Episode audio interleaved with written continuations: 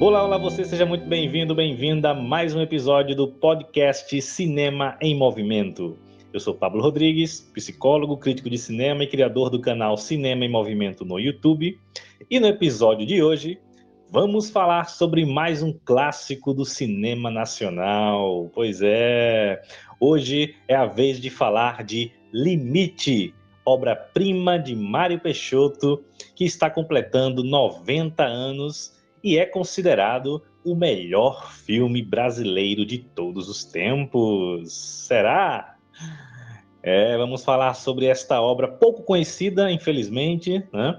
Inclusive você que ainda não conhece esse filme, que nunca ouviu falar sobre Limite, né? não tem problema. O filme está disponível gratuitamente em versão restaurada no YouTube. Então confere lá, porque é uma das obras mais importantes do nosso cinema e a gente vai destrinchar essa obra aqui hoje. E para isso, eu estou acompanhado mais uma vez da equipe do Cinema em Movimento, do PCM, diretamente de Itaguaí, no Rio de Janeiro, Felipe de Souza. Olá, olá. Hoje estamos reunidos para falar de um dos maiores filmes já feito no Brasil. Então, é, estou bastante, bastante ansioso para discutir e diretamente de Maceió, Alagoas, ela, Viviane Monteiro. Olá, gente. Bom dia, boa tarde, boa noite. Quem estiver ouvindo a gente é, nesse momento. E hoje a gente vai entrar no limite, de certa forma, é, para discutir sobre esse filme tão enigmático e tão marcante para o cinema nacional. É isso. E diretamente aqui de Recife, Pernambuco, ele, que promete trazer polêmicas neste podcast. Leonardo Lima. Olá, pessoal, tudo bem? É um prazer muito grande estar novamente aqui no Cinema em Movimento, o melhor podcast de toda a web. E hoje vamos discutir esse memorável clássico, o clássico de um homem só, né, o do Mário Peixoto, o Limite. E, por favor, não confundam limite com no limite. Léo, onde é que o pessoal pode encontrar o seu trabalho maravilhoso, Léo? Ah, lá no Instagram, Pablo, no Cine Mulholland, Mulholland, né, para quem não sabe, de Mulholland Drive, a grande obra-prima do mestre David Lynch. Muito bem, o Léo que é crítico de cinema, escreve críticas maravilhosas lá no Instagram, no perfil do Cine Mulholland, listas também maravilhosas sobre cinema, praticamente todo dia, né, Léo? Cada data né, é uma lista, não perde uma, né? Então, confiram lá o perfil do Cinema Holland, que é sensacional. E se você não conhece ainda o Cinema em Movimento, vai lá no YouTube, se inscreve no canal, curte os vídeos e acompanha também o Cinema em Movimento no Instagram, arroba Cinema em Movimento 7, né? A gente também faz postagens quase diariamente sobre cinema, além do nosso querido podcast. Beleza? Então vamos nessa, né? Vamos ficar aí à deriva do mar da existência, né? Para falar desta obra maravilhosa do nosso cinema. Está começando mais um episódio do podcast Cinema em Movimento.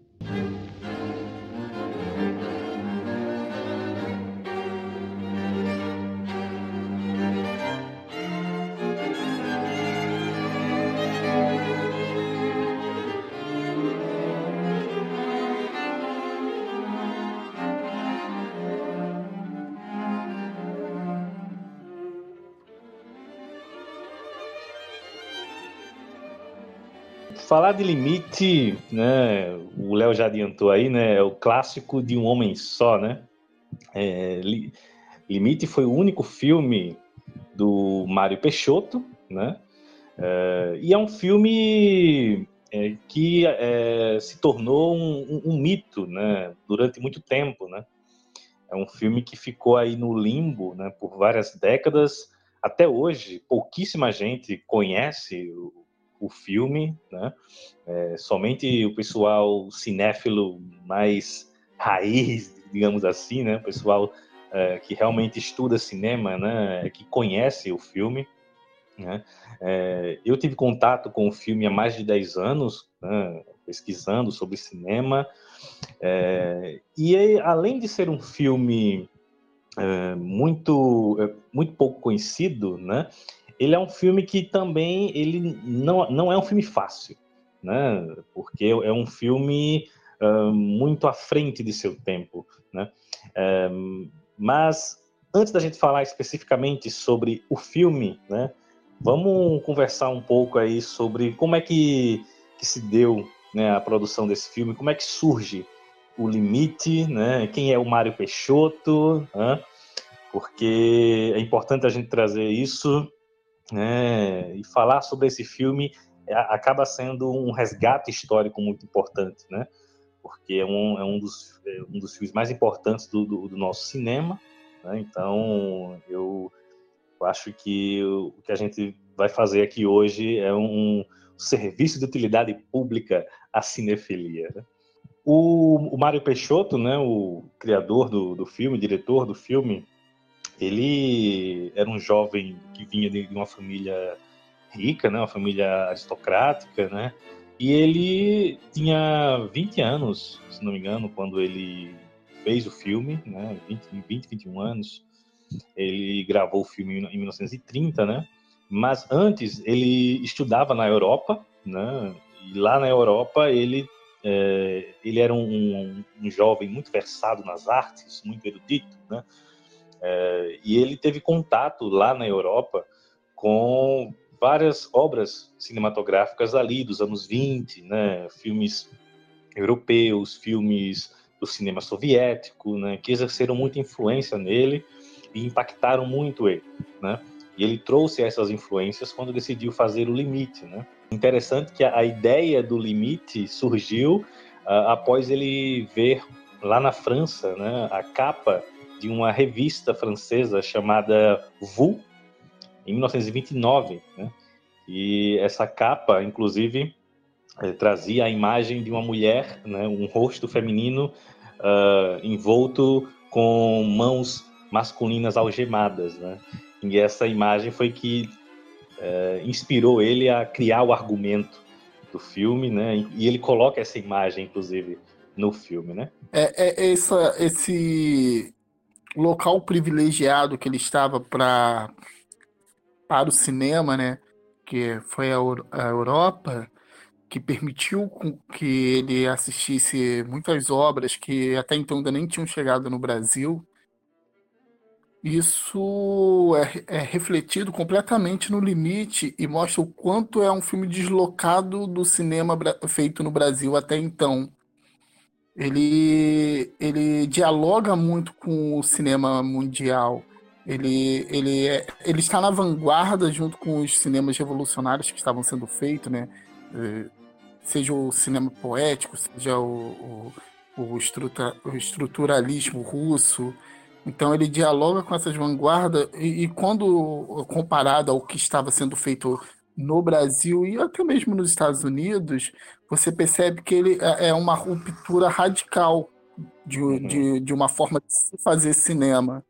Então eu acho isso, acho que esse é o caminho que sempre tem que ser explicado para quem for assistir Limite pela primeira vez, para não ser pego de surpresa achando que é um filme narrativo tradicional interessante essa parte que o Felipe traz, né, do, do limite, ele e o, o Mário Peixoto em si se inspirar muito nas vanguardas europeias, é, porque o Limite ele é considerado um dos primeiros filmes aqui, tanto do Brasil como da América Latina, a trazer essa pegada mais experimentalista, né, mais sensorial. E isso é muito inspirado lá no, no surrealismo francês, né? é, em si, que até mesmo quando ele veio, você falou que ele veio para o Brasil, assim, que ele viu o, o, a revista, né, a capa, da, a capa da revista em 1929, nesse mesmo ano foi lançado um filme é, surrealista do Salvador Dali, um outro lá, é, um outro lá, diretor. Sim. Luiz Buñuel. Sim. É, a luz. Que esse, o cão andaluz. É, o Cão da Luz. E que esse filme tem muito. É, assim, a gente pode ver alguns elementos que a gente. Não diria que se assemelha, mas que foi de inspiração para o, o, o Mário Peixoto. Porque o filme ele usa muito disso, da, do uso de imagem, né? Para contar a história, do uso da, da das expressões faciais para contar a história.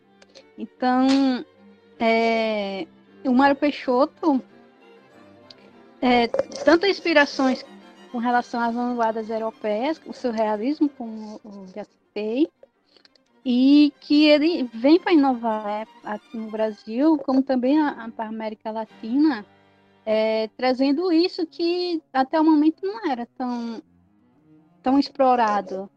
Não na Europa, claro que na Europa sim, mas aqui na América Latina, no Brasil, não era tanto. Então, acho que o filme dele assusta um pouco a galera da época, né? Porque um filme mudo, com uma temática que trazia subjetividade humana, as emoções, é, é, de, de, medo, de, de, da morte e tantas outras coisas que comum da vida humana e que as pessoas não estavam preparadas. Acho que é isso, as pessoas não estavam ainda preparadas para o que seria o limite. Eu, eu penso, é, é, pegando o gancho da Vivi, que assim, isso, isso, é, uma, isso é uma verdade é, se é pensarmos aplicando ao caso do cinema até então produzido no Brasil, certo?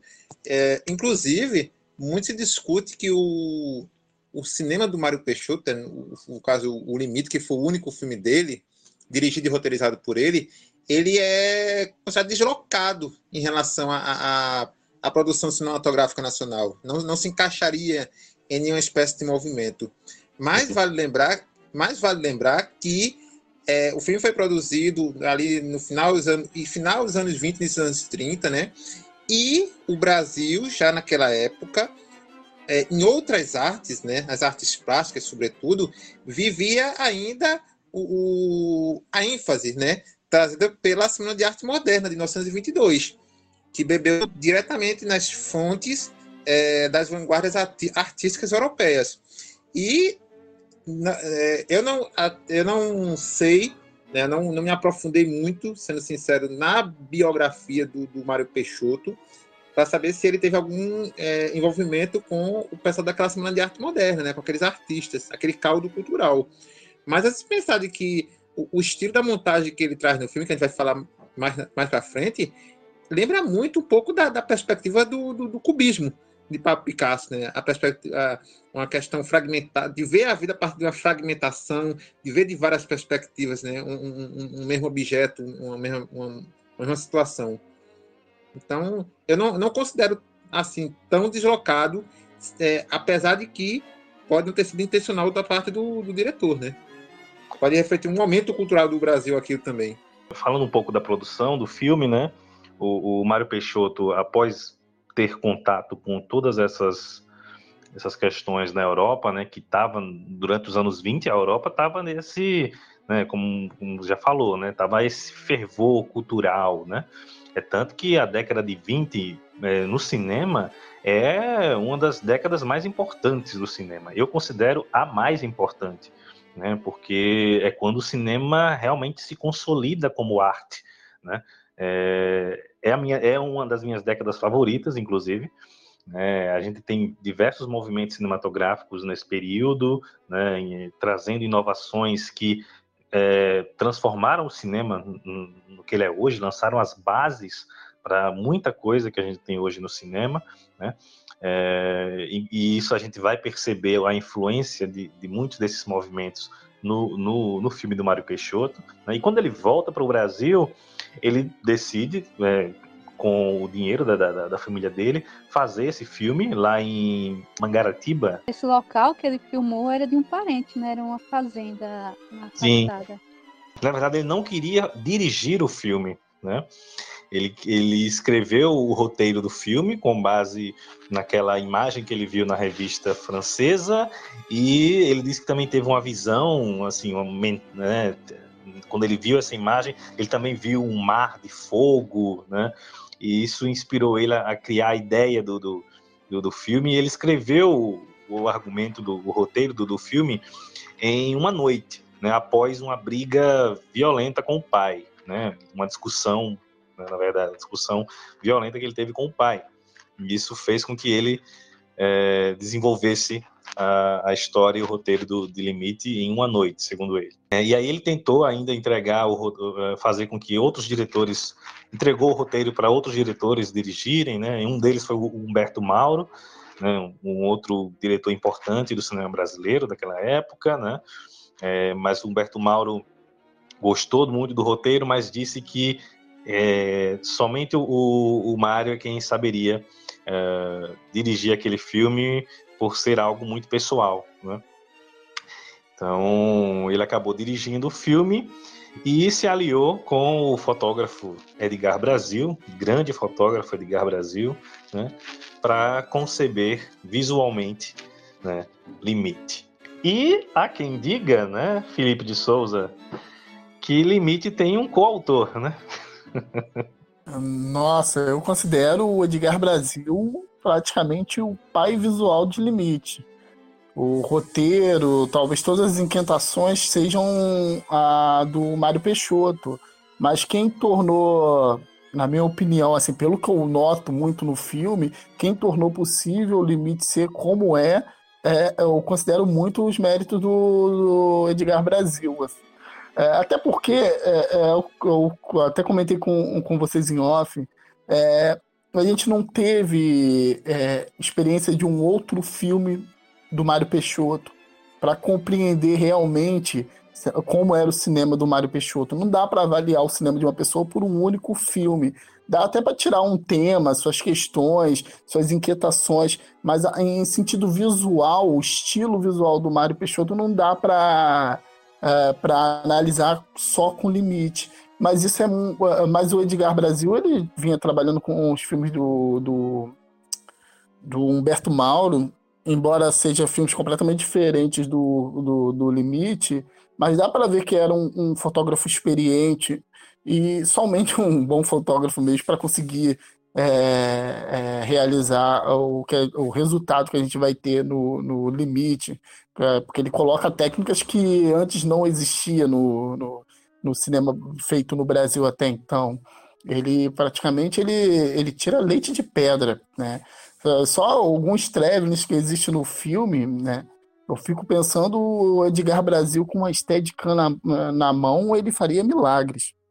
Eu concordo muito que o Edgar Brasil tem um, um crédito realmente muito grande na, na, na concepção de limite, é, mas eu também concordo que o Mário Peixoto é, também tem boa parte desses créditos, sabe? A, a, autoralidade dele também é forte. Acho que foi uma, uma, uma união grande dos dois, até porque o, a, o Mário Peixoto, como você disse, ele não dirigiu nenhum outro filme, né? Esse foi o único filme dele que ele conseguiu produzir, mas ele escreveu uh, dois roteiros depois, né, que ele tentou produzir, Uh, e escreveu também poemas, contos, uh, e esses dois, esses, esses roteiros, por exemplo, uh, eu não cheguei a ler o, os roteiros né, completos, né? Eu li trechos de um, de um desses roteiros, por exemplo, e é interessante que no, no, nesses roteiros dele, a, a, forma como ele descreve as cenas né, é, é bem semelhante ao que ele faz com o limite. Você percebe a forma de, de, de, usar as imagens, as fusões propostas pelo roteiro, a justa posição de imagens, as alegorias, as simbologias. E esses elementos ele leva também para os seus poemas, para os seus contos. Então, era uma característica é, do próprio Mário Peixoto. Né? Ele gostava dessa de usar desse tipo de, de, de elemento, né, de, de, dessas ferramentas narrativas, né? Então, eu acredito que é, essa autoralidade do filme, ela é muito, muito também do Mário, né? Juntamente com a, o Edgar Brasil, obviamente, que, né, que é, visualmente não tem como negar a sua importância, né? O Mário Peixoto é bem autoral com relação ao filme dele, porque, por mais que o Edgar Brasil ele tenha a, a experiência e toda a técnica para a filmagem, a direção do Mário em dizer o que ele sentiu, o que ele queria do filme, era um complemento para o que o, o Edgar Brasil pôde fazer. Então, foi uma parceria conjunto, né? Assim, foi um conjunto da, do talento dos dois. Tanto o Mário para escrever e passar para o, o Edgar Brasil que ele queria de subjetivo para a obra, como o, o Edgar Brasil também tem essa sensibilidade para captar o que, que ele queria que o filme trouxesse, né? Você falou, Pablo, sobre ele escrever poemas, né? Ele, ele gostava de poemas desde a juventude, tem poemas dele escrito muito cedo, ele sempre gostou muito de escrever, né? Talvez fosse a, a forma dele de se expressar a escrita, mas ele também gostava de cinema, então fez um filme. Mas isso talvez até explica o fato dele ter ficado mais na área da escrita mesmo e, e no cinema só tenha saído um filme. Mas é importante que o, o, o limite é isso, ele é um poema visual. Isso. Ele é um é, ele, ele é puramente poema. Eu, eu, eu, no início do ano, eu ouvi um podcast do é, Filmes Clássicos, né? Podcast Filmes Clássicos. E o Fred São Jura disse que Limite é um filme que você tem que assistir com o modo poético ligado, senão você não entende o filme. O filme ele nunca foi exibido comercialmente, né? Ele nunca foi lançado nos cinemas comercialmente, né?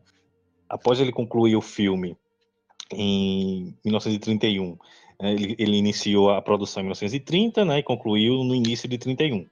E em maio, né? No mês de maio de, de, de 31, uh, foi no, no, no dia 17 de maio, especificamente às 10 e meia da manhã, no Cinema Capitólio, uh, ele, uh, houve uma, uma exibição do, do, Limite, promovida pelo cineclube Chaplin, Chaplin Club, que era um cineclube fundado em 1928, né, onde eles fizeram essa exibição de Limite. Uh, foi uma, uma das poucas exibições do filme, e foi um desastre, assim, né? Foi uma decepção, né? O público não gostou. Houve até quebra-quebra na, na, na, exibição. O Mário Peixoto ficou muito frustrado, né? É, com a recepção é, negativa que, teve no filme, né? E, e, após essa exibição, teve uma no ano seguinte, né, em 1932, em janeiro de 32, no Cine Eldorado, que foi patrocinada pela revista Bazar. E depois só veio ter uma exibição do filme em 42, 10 anos depois, que foi uma exibição patrocinada pelo Vinícius de Moraes, né? Nosso poeta Vinícius de Moraes, que era crítico, na época, era crítico do jornal Amanhã. Né? E essa exibição ela foi realizada para apresentar o filme, para exibir o filme para ninguém menos que Orson Welles, que estava no Brasil nessa época, fazendo algumas filmagens para o seu documentário é, é, Tudo Verdade, que infelizmente não, não veio a ser produzido também, não, veio a ser finalizado, né, na verdade. É, e essa exibição foi feita para o Orson Welles, né, que inclusive gostou muito do filme. Né. É, e após isso, uma vez por ano, é, o pessoal promovia esse uma exibição do filme né, na, na, Universidade é, Nacional de Filosofia. E aí a, a, cada ano se realizava é, uma exibição desse filme que geralmente era exibido junto com junto com a mãe e o encoraçado Potekin, né? Dois filmes russos lá dos anos 20 né então e não à toa né exibiram exibiam junto com, com esses dois filmes, né? Porque a influência do cinema soviético em limite é, é, é óbvia, né? Em 19, foi no início da década de 50 que o Saulo Pereira de Melo, né? Que é um nome muito importante na história de Limite, é, teve contato com o filme pela primeira vez, né? Ele foi numa dessas exibições na faculdade, né? inclusive foi a, é, junto com uma garota que o convidou, né, uma quase namorada, que ficou no quase mesmo, porque chegou lá, ele se encantou com o filme e não quis mais saber de, de outra coisa, né, e virou um apaixonado pelo filme, né, acabou pegando o filme para si, para é, quando anos depois o filme começou a, se deteriorar. É tanto que há, há um trecho no filme, né, até hoje, que não foi possível ser restaurado totalmente, né, continua danificado. A gente vê isso quando assiste, né.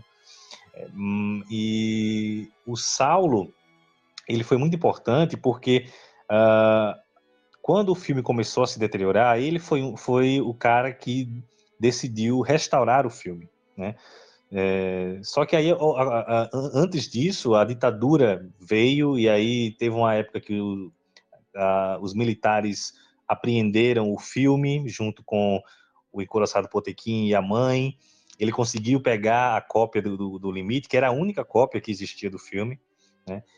E passou o, o resto das décadas seguintes restaurando de forma é, o filme, né?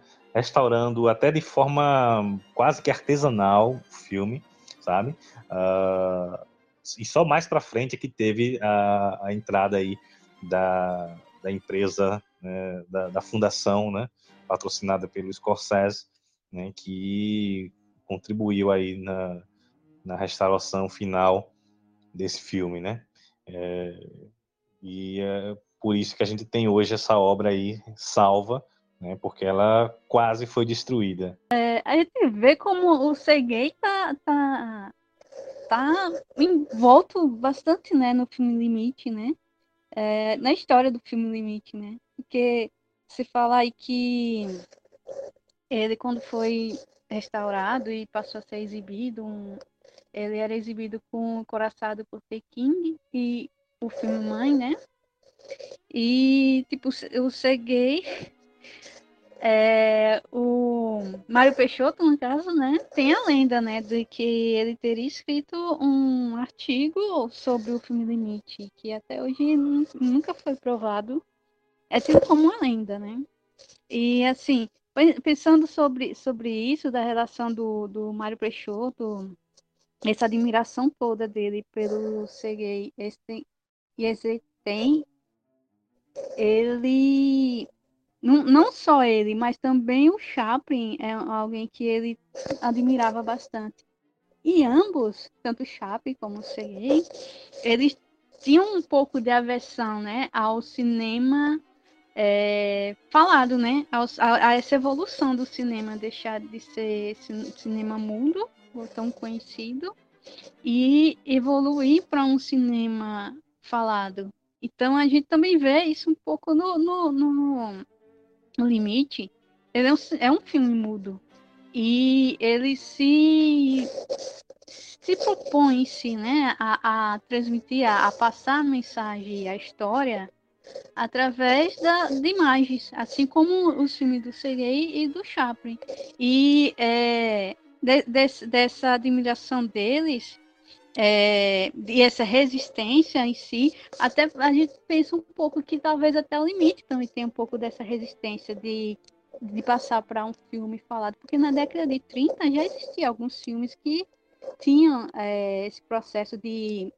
Era o início da, da, da, da mudança, né? Do filme mudo para o filme falado. Então, o limite também ele entra um pouco nisso, o, o Mário Peixoto em si nessa corrente de resistência a, ao filme falado nessa época, né, na, na, década de 30.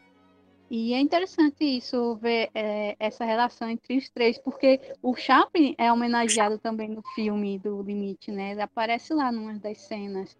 E, e, e, o local que foi exibida a primeira sessão do filme também é um pouco de homenagem ao Chaplin, porque foi um pub que tinha o nome de Chaplin.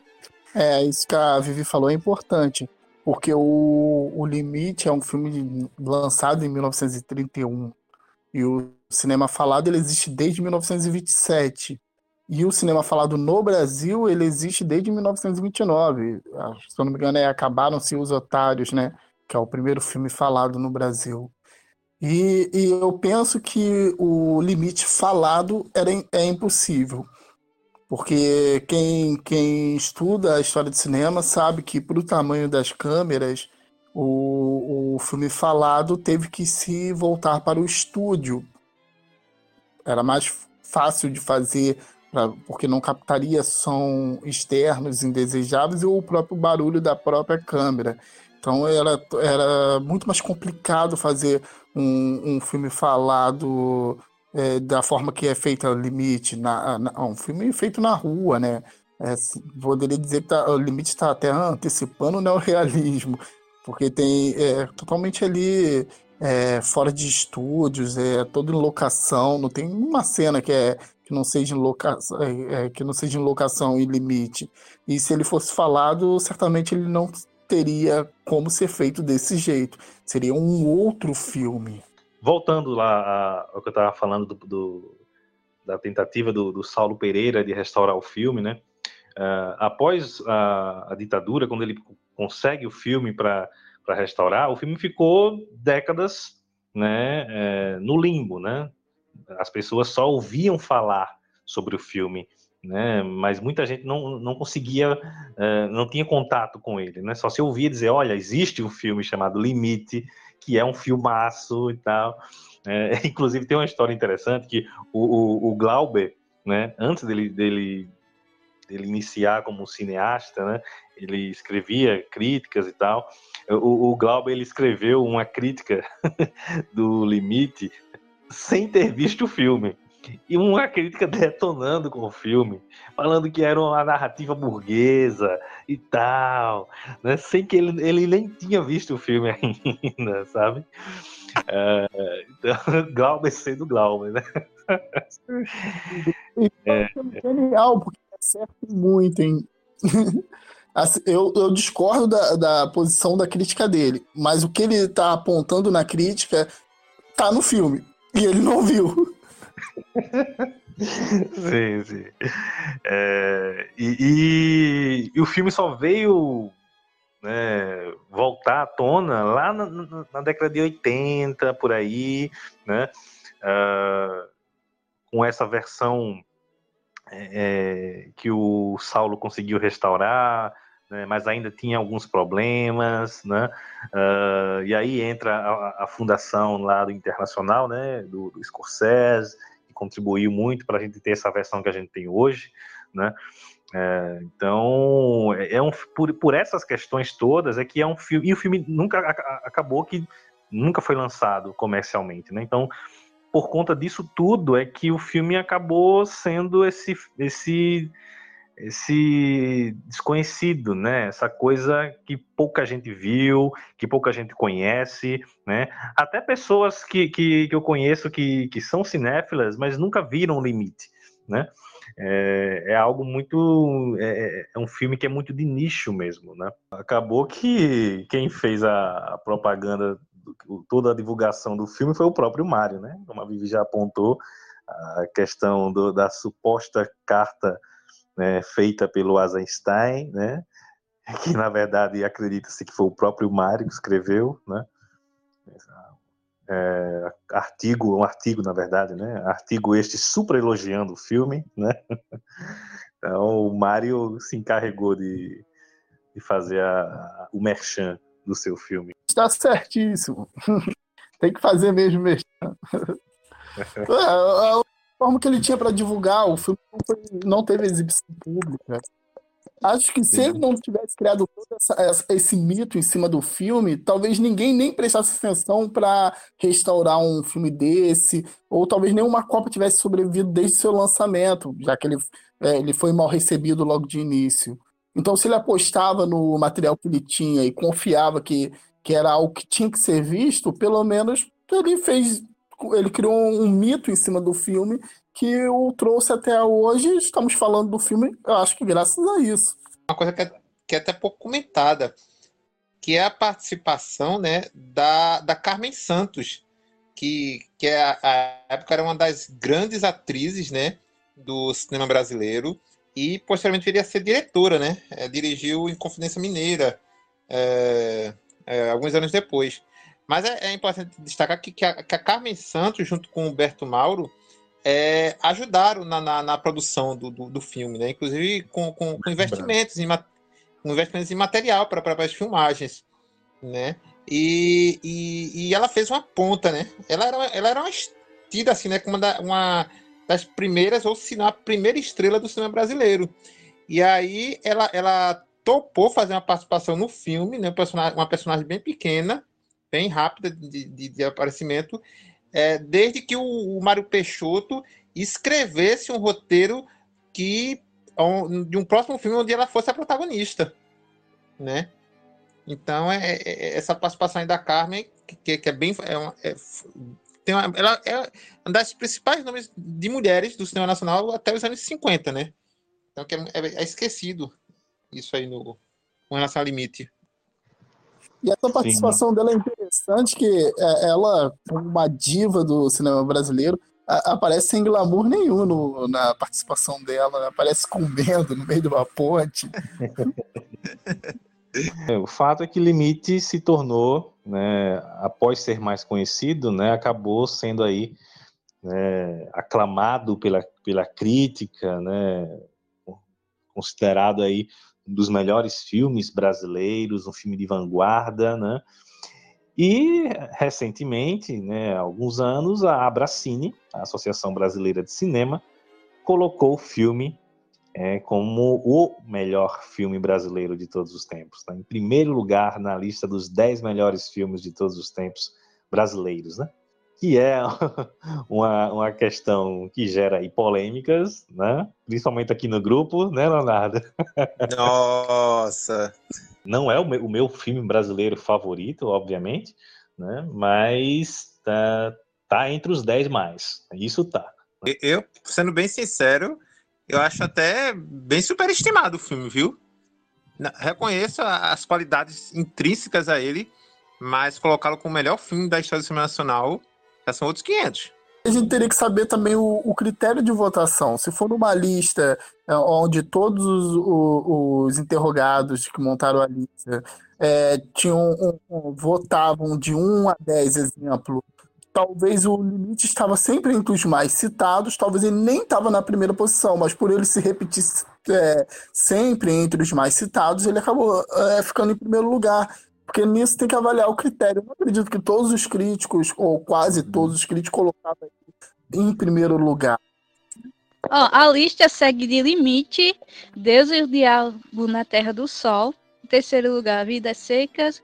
O quarto, Caba Marcado para Morrer. E o quinto, Terra em Trânsito. E, e o Bandido da Luz Vermelha em sexto. Tipo, esses seis filmes é, são os mais conhecidos no cinema nacional. Assim, para quem curte bastante cinema brasileiro, esses seis filmes são sempre mais citados, sempre os mais conhecidos. Então, até Cidade de Deus está na lista, mas não está entre os primeiros, mas é popularmente muito conhecido.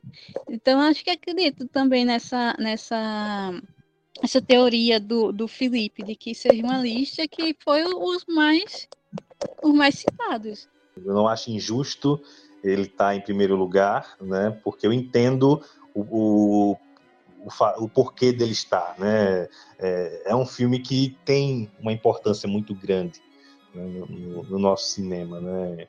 Então eu não acho injusto. Não, eu, não é o meu preferido, mas eu não não não me incomodo dele estar nesse nesse lugar. Né? Eu só quero deixar claro que também não me incomodo não. Mas assim, eu assim como, como, como pessoa que ama o cinema, que faz crítica, de filmes, eu definitivamente não colocaria no, no, no topo do ranking. É, é somente esse, esse meu ponto de vista, entendeu?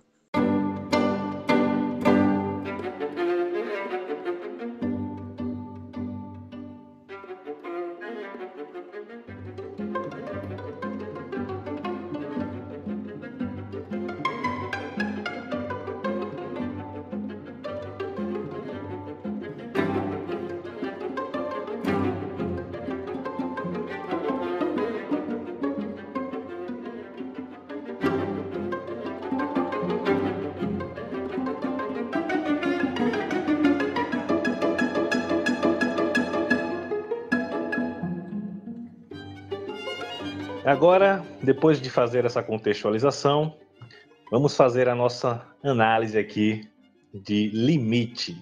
Né? Vamos analisar este filme. Né? Na verdade, o filme ele, ele tem uma história mínima, né? ele não é necessariamente um filme sobre, um, sobre uma história, né? mas ele tem uma história ali né, pequena, que é, é a seguinte situação. Né? Uh, três pessoas, um homem e duas mulheres, estão à deriva em um barco, um barquinho, né? Um, tipo uma, no, no mar, né? Em alto mar, né? E a gente não sabe como, como é que eles foram para ali, quem eles são, e eles começam ali a conversar e relembrar, né? As suas histórias né, pregressas, né? E isso é o que dá para dizer sobre a sinopse do filme, né? E eu quero saber primeiro aí de vocês, né? Quem pode começar aí? O que, é que vocês acham de limite? Como é que, como é, que é essa experiência né, para vocês? Eu gosto bastante de Limite. É, é um filme que é, você tem que ir preparado, pelo menos consciente em parte do, do, do tipo de experiência que o filme propõe. Ele é, ele é um filme poético, onde você tem que fazer diversas conexões com a imagem. É, e, e é um filme que o, o, quem está assistindo, o espectador, ele de uma certa forma ele tá participando, ele tem que participar do filme. Ele tem que colocar um pouco dele ali na, naquela obra, senão não adianta que você não vai não vai não é para você. Aí passa o filme que não é para você. Você vai falar que é um filme ruim, porque a, até as histórias que ele pretende contar, ele deixa algumas lacunas e propositalmente deixa para que o espectador vá, vá, vá colocando, vá encaixando. Né? O que o, o espectador precisa entender é muito mais a, a, a sensação que aqueles personagens estão trazendo para a tela, né? do que uh, uh, realmente como aconteceu cada história. Isso é o que o filme menos importa. Eu, eu, é, eu vendo agora de novo, aí vi com a minha companheira, eu cheguei a falar que se Limite fosse um filme falado, ele, ele facilmente as pessoas entenderiam que ele estava numa linha de um filme do Terence Malick, porque a natureza ali, em sua volta diz muito, né, e contrasta diretamente com a personalidade daqueles personagens, que é muito que o, o Melick usa, né? Então provavelmente o, o, o, Mário Peixoto usaria talvez uma voice-over para dizer o, o, que aqueles personagens estão passando, né? e ainda assim se tornaria um filme confuso, porque essas lacunas que ele deixa de, de meio de história, né, a, o, o, ponto da, de virada das histórias quase não tem no filme. As coisas vão muito mais pelas. A gente pega muito mais as consequências dos acontecimentos do que os acontecimentos em si. E voltado a esse ambiente paradisíaco, né, belo de Mangaratiba, principalmente naquela época, e, e, e, mostrando a beleza daquele local dada a, a, a, uma natureza intimista e até poderíamos dizer que eles estavam tendo um estado depressivo, né, do, do, dos personagens. O filme, ele, ele é muito interessante. Assim, eu assisti ele acho que umas três vezes, porque eu peguei uma, uma cópia que ele não tinha nenhum som, tipo, das músicas, a trilha em si. E um outro que era que tinha todas as trilhas, tinha, em caso, todo o som relacionado à trilha. E em cada uma das, das experiências assistindo, é, o que me pegou muito foi a questão dos detalhes. Os detalhes de cada personagem, que você. A história é contada de pequenos fragmentos ali de cada personagem, que você vai olhando, porque você vê do barco. Os três estão em estão como se estivessem trapos, um, um emocional abalado, tristes ali. E quando você olha para o homem, você vê as roupas deles em fragalhos, é, toda rasgada nas laterais tal. E a câmera dá um destaque, não propositalmente, mas dá um destaque para um rasgo que tem do lado esquerdo do peito dele, que é como se tivesse um buraco ali em cima.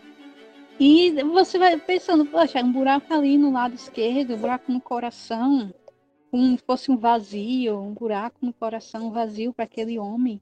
Aí a mulher, número um, que é a mulher que está ali na, na, na, frente do barco, ela, a gente identifica ela, a sua história, porque ela vai contando, só que a roupa dela também está em trapos, está tá rasgada, a saia está rasgada em trapos, que a gente vê que ela também está retalhada, né? Assim, a, a, a emo, o emocional dela em si também está ali desgastado, rasgado. E a que está deitada no chão, dormindo, desacordada, ela, a gente não vê a roupa dela desgastada, rasgada, mas a gente vê que o pé esquerdo dela tá faltando um, um calçado, um, um, um sapato, que é como se ela tivesse totalmente vestida lá, só que falta algo, é como se ela tivesse perdido algo. Ela perdeu algo que ela vestia, que a tornava completa. Então, acho que é meio que isso.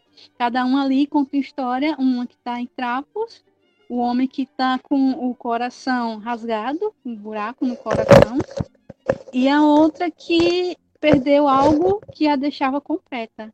Você falou que assistiu a primeira vez sem a, a trilha sonora. Eu não imagino limite sem a trilha sonora. Acho que a trilha sonora do, do, do filme ela ajuda a dar todo o tom, assim. Acredito que ela foi escolhida a dedo quando foi feito, porque é, é, ela, é, ela, é muito bonita. Né? Eu, eu, eu, sei que não é uma trilha original. Ela não é uma trilha original, não, eu não sei quem é o compositor. Mas eu acho ela muito bonita, e, e principalmente né, essa trilha principal que abre o filme, ela, ela dá todo o tom do, do que a gente está por vir a ver. A minha experiência com o filme é, é, é bem interessante e peculiar. Eu vim conhecer Limite faz cerca de um ano e meio, dois anos. É, realmente eu não, não, não, não desconhecia sobre o filme. E assim, eu, eu, acredito que, vendo a fala do Felipe agora, eu acho que, que, eu, que eu entrei despreparado, sabe? Para assistir o filme, né? Para ter esse, esse, esse momento com ele, porque a primeira coisa que eu pensei, né, ali durante, sobretudo, o primeiro ato, é que filme hermético. Nossa, que filme. Assim, porque ele é, é, é bem desolador, né? Se você tiver triste, você se lasca todinho com esse filme. Com, com a, com a... é, é, o filme é desolador, desolador do, do início ao fim. E, e é, sobretudo o primeiro ato que traz mais, né? Essa parte mais lenta, mais, sabe, mais um ritmo bem, bem, bem, bem suave, né? É, mostrando essa condição da fragilidade humana, né? Da, da, daquele, daqueles três personagens naquele, naquele barco, né? Uh, e assim, é, é, eu, eu, talvez eu não tenha me conectado, sabe, ao filme. Isso pode ter, pode ter um pouco da minha experiência com ele. Uh, e assim, a, uma coisa que, que, o filme já gostou, é uma coisa que eu já não gostei, por exemplo, a trilha sonora. A trilha sonora, eu achei ela um, um tom muito épico, sabe? Muito grandioso. E, sei lá, mim, acho que até vocês mesmos falam que quando tudo é grandioso, nada é, sabe? Aí eu tive também essa, essa, essa, esse incômodo nesse, com, com a trilha em diversos momentos do filme. A, a minha experiência com Limite, eu acho que é, se tem uma coisa que, que eu acho que uh, acontece com todo mundo que vê Limite pela primeira vez, né? É, Limite é aquele tipo de filme que uh, quando a gente assiste ele pela primeira vez, a gente é muito mais impactado pelo poder daquelas imagens do que necessariamente por uma compreensão do que a gente está vendo. Eu não sei, se, não sei se, se vocês concordam comigo né? Porque ele é um filme que ele é, é, é, é o tipo de filme que ele vai é, crescendo na gente com o tempo. Né? A gente vai absorvendo o filme uh, ao longo do tempo, quando a gente vai revendo, né? porque ele é um, um, um, filme que exige muito do espectador. Né? E é por isso que, que eu acho que ele é um filme uh, que a, afaste um pouco as pessoas, principalmente nas novas gerações, que estão tão, tão mal acostumadas né, com o cinema formulaico e, e, e, explicado demais, né, como a gente tem atualmente, o cinema hollywoodiano, né? Uh, então, quem é acostumado somente com esse cinema vai ter extrema dificuldade em ver um filme como Limite, né? Uh, porque ele é um filme que, o Felipe já, como o Felipe já adiantou, né, que ele coloca o espectador nesse lugar ativo, né, uh, ele exige que você participe daquilo que você está vendo. Né? É tanto que para cada pessoa uh, o filme vai gerar interpretações diferentes, né? Porque a sua visão de mundo, a sua, a, a sua percepção vai afetar o significado daquelas imagens, sabe? É, não à toa ele utiliza da montagem dialética, né, vinda lá do cinema soviético, né, que era essa montagem justamente que dialogava com o espectador, né, através da, da, da justa posição de imagens, né, das fusões, né, é, só que eu acho que aqui no em Limite ele extrapola um pouco a questão da montagem dialética, sabe? Então, colocar o espectador nesse lugar ativo, né, uh, junto é, com relação ao, ao que ele está vendo, né, é algo muito desafiador, né, para a gente, é, muito bom, né, porque isso tira a gente da, da nossa zona de conforto, né, é, é, mas ao mesmo tempo isso afasta um público que uh, não está acostumado a ser desafiado, né? Então, mas eu acho que Limite é, é, é uma grande experiência, uma grande experiência. É, e eu gosto muito, é, eu passei a gostar ainda mais do filme com o tempo. Né? A primeira vez que eu vi, eu não entendi quase nada, mas me impactei com a, a beleza daquelas imagens. Né? É, e é um filme sobre a, a, a fragilidade humana, né? a, limitação humana né? diante da, da, da onipotência da existência, né? Uh, e porque é, os personagens no filme, né, é, é, é, o, ser, o ser humano, ele, ele, ele não é o centro das atenções no filme, né? Isso, isso que eu acho interessante, né? É um filme onde uh, o, o, ser humano está cercado por limites, né? Por limitações, né? São as limitações físicas, né? Eles estão em um barco, limitados àquele espaço pequeno, em um mar gigantesco. Né? São as limitações sociais. Você tem uma mulher, que a mulher que está ali é, presa, estava presa, foge, arruma um emprego, mas, se, mas continua se, se sentindo presa naquela vida social imposta a ela, né? E, e para onde ela vai, ela se sente presa, né? Uh, a outra está presa em um casamento onde ela, né? Casamento onde ela já está desiludida, né? Com o alcoolismo do companheiro, né? Um outro que está preso a uma, a uma situação física é, resultado de um relacionamento também, né? Então, o ser humano está sempre cercado por limitações, fora a limitação né, é, imposta pela natureza, é o mar ao redor, né, é a tempestade.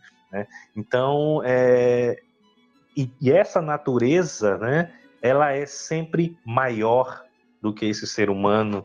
Né? É, é, é e eu acho, eu acho muito interessante o que o, o filme faz, né, o, porque o ser humano ele é interessante para o filme, mas ele não é a, a principal coisa que, que o filme está interessado. Em muitos momentos, a, a câmera do, do, do, do, Edgar Brasil é uma câmera é, viva. Né? Isso que eu acho interessante. Ela, ela, é uma câmera que ela tem vida própria. Né? Ela não depende dos personagens. Né? Ela age por conta própria. Né? Tem momentos em que a, a personagem segue para um lado e a câmera vai, vai para o outro, vai seguindo. Né? Depois é, é, como se a câmera lembrasse da personagem, volta para encontrar com ela. Em outros momentos, a, a personagem ela está acompanhando uma outra personagem, a mulher 2, que ela para lá para mexer com o menininho e a câmera vai para o outro lado mostrar uma flor, mostrar um, um, né, restos de, de, de, uma flor lá. Então a câmera muitas vezes é, ela, ela age por conta própria, né? Porque o que ela está interessada é na vida ao redor, né? É, é nos, é, nos seres, não apenas no ser humano. Né? Então isso é que eu acho muito, muito interessante de uma de um de uma de uma poética né, muito forte no filme.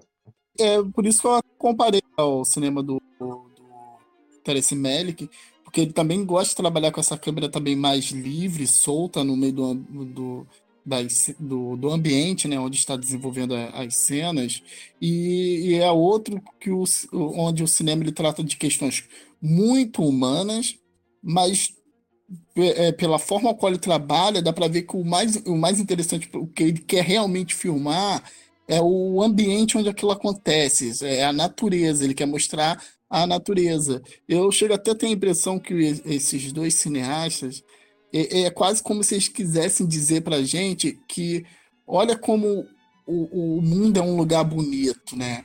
A, a, tristeza, a tristeza, os problemas do mundo está muito mais voltado às questões humanas. É, aí, quando, um exemplo, uma câmera segue sem essa personagem, é quase como se é, aquilo fosse mais interessante, né, do que a, a, a, aquela personagem. Então é quase como que ele está querendo dizer que o mundo seria até melhor se essas pessoas nem existissem.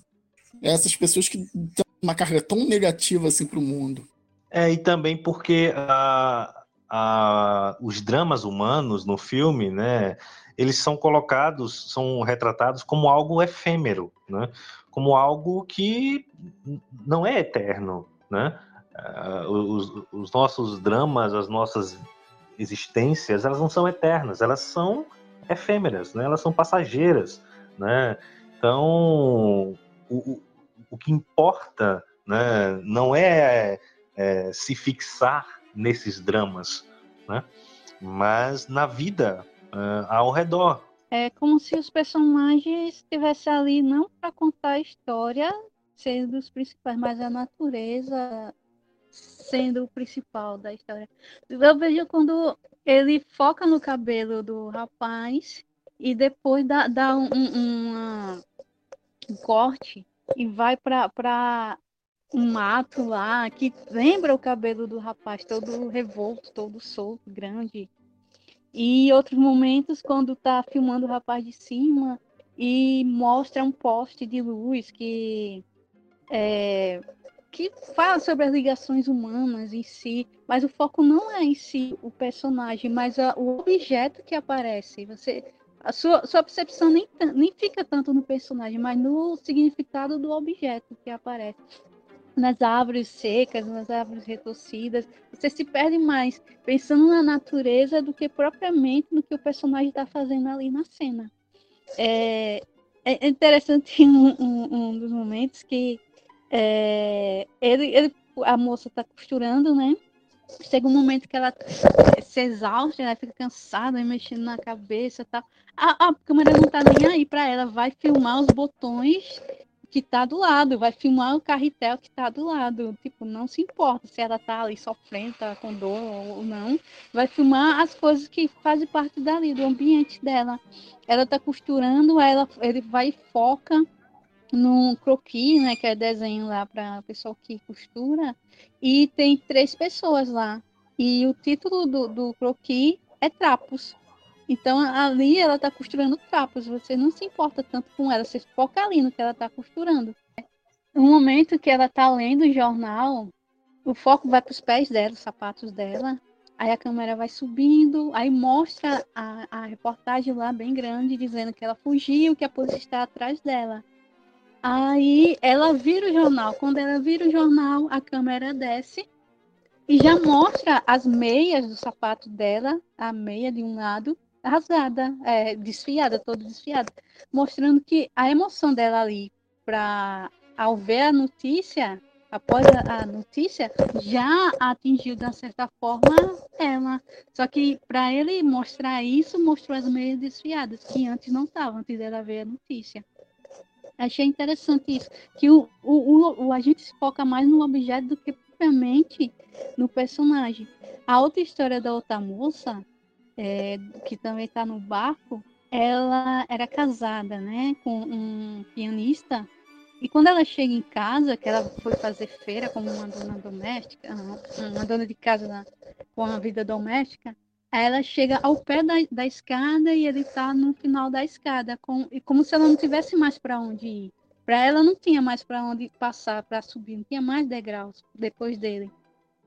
E para ela era o fim, para ele, se ele fosse descer, seria o início para para a vida em si, né? Para mas ele está ali sentado, é, cabisbaixo, você não entende porque ele está ali naquela situação, até que depois mostra que ele é um alcoólatra. Mas antes disso, ao lado dele tem um, um recorte de um, um, acho que é a partitura de, de, do que ele toca piano, e a capa está rasgada e tem lá falando sobre paixão por uma frase lá como se a frase fosse dizer que ele tinha paixão por, por algo. Só que a parte desse algo está rasgado. E interessante porque em cima de, desse rasgão que tinha lá, o que era a paixão dele, era uma cabeça de um cavalo, era um desenho de um cavalo. Aí quando é no outro momento, ele está andando na rua e ele encontra uma ferradura que simboliza sorte, só que ele joga para trás, como se ele estivesse jogando fora a vida dele, as chances dele, a, a, a, os símbolos em si do, do filme, como eles se conectam, né, de uma certa forma. Que a ferradura seria uma ferradura de um cavalo e a partitura está faltando a cabeça de um cavalo. Interessante isso, como ele faz essa junção. Outra parte engraçada que encontrei no filme foi a parte do cinema, que ele tá lá tocando, né? E o pessoal tá rindo porque tá passando o filme do Chaves e as pessoas estão super felizes, cantando, é, rindo lá, né? E tem um cara que está dormindo, enquanto tá tendo um filme que expressa alegria, felicidade, tem alguém que está dormindo, não tá desperto, para ver a felicidade. É como se fosse isso, um estado de inércia, de sono, e que não visse a felicidade passando. Uma, uma coisa que, que me chamou, muito, chamou muita atenção em Limite é a maneira como o, o Mário Peixoto inscreve na, na, narrativa do filme uma perspectiva fenomenológica dos fatos, né, do, da, da, dos acontecimentos, né, uma ordem não linear, né, é, em que é, a gente, o, público, vê aquela, aquelas personagens sob diversos ângulos, né? Que se complementam, né? E dão, e dão bem a medida exata da, da, da opressão vivida por aqueles personagens, da desolação que eles estão vivendo, né? Do, é, é, com relação aos limites da, da sua existência humana que eles estavam vivendo até ali, né? E que é, é expresso através desse, desse, desse remonte ao seu passado, às suas vidas, é, às suas vidas em momentos anteriores, através dos flashbacks, né? Então, achei muito interessante. E é interessante, né? Como a fenomenologia ela pode servir tanto para um filme com, com, com, essa, com esse ritmo bem mais contemplativo, né? Como, como limite, e também pode servir a um filme totalmente diferente, do outro extremo, como o filme do, do Michael Bay, né? É, o Transformers. E Tava é, demorando. Tava demorando. Você trouxe é, Michael parabéns. Bay para o podcast sobre limite. É, meu caro. Solta a vinheta aí, solta a vinheta, editor.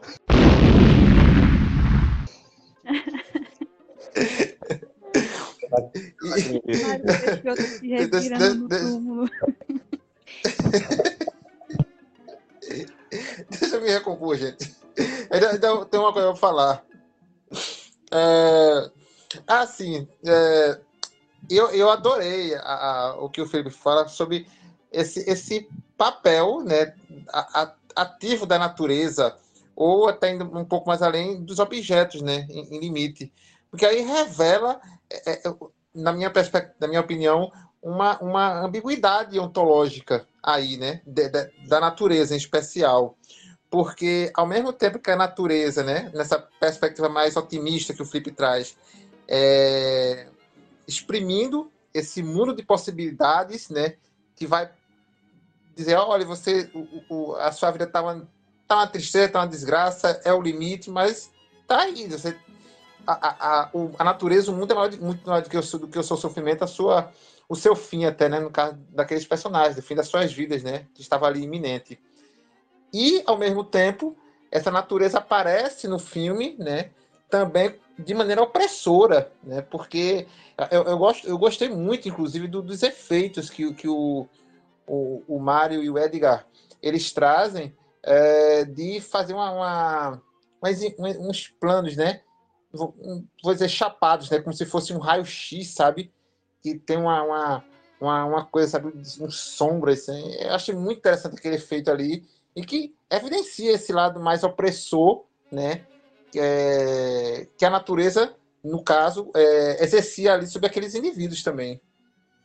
E não é à toa que eles estavam na situação, a situação limite dele era em meio ao, ao alto mar, né, num barco furado e que a qualquer momento eles não tinham mais o que fazer a não ser sucumbir diante da, daquela situação limite. É, e essa questão que tu falou, Léo, sobre dessa coisa, né, de dar outra outra visão sobre as coisas, né, essa perspectiva fenomenológica, né, é, isso casa muito com o que a gente já tinha falado antes, né, que o Felipe adiantou no, no primeiro bloco, que Limite é uma poesia em forma de imagens, né? Ele é um filme muito, né? Ele é uma poesia visual, né? É, e assim como na poesia, onde através das palavras a gente ressignifica é, os objetos que estão sendo tratados ali, os elementos que estão sendo é, abordados naquela, naquela poesia, naquele poema, né? Através das palavras a gente é, cria alegorias, né? A gente usa os elementos, né? De uma outra forma, numa nova roupagem, né? Dando outros significados, né? É, isso a gente vê muito em limite, né? Onde cada imagem, cada frame nunca é, é ele nunca traz um significado uh, muito objetivo, né? não é somente aquilo que está sendo mostrado. Né? Um, um, uma árvore que está sendo mostrada ali não é somente uma árvore, né? É, então, e, tudo vira paisagem, né? Até o, o, o, ser humano se mistura à paisagem, né? É, eu acho muito, muito interessante é, tem, tem, alguns planos, tem um plano, por exemplo, onde a mulher número dois está sentada na pedra e, e, tem um plano que pega ela ao lado de, de, de umas plantas, né? E, e, é, e, você não faz muita distinção entre ela e as plantas, né? É, é ela se, se, se, mescla a paisagem, né?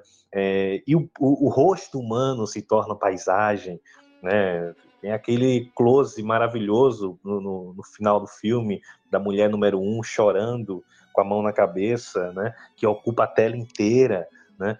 É, então, o, o, tudo se torna parte do ambiente e ganha outros significados.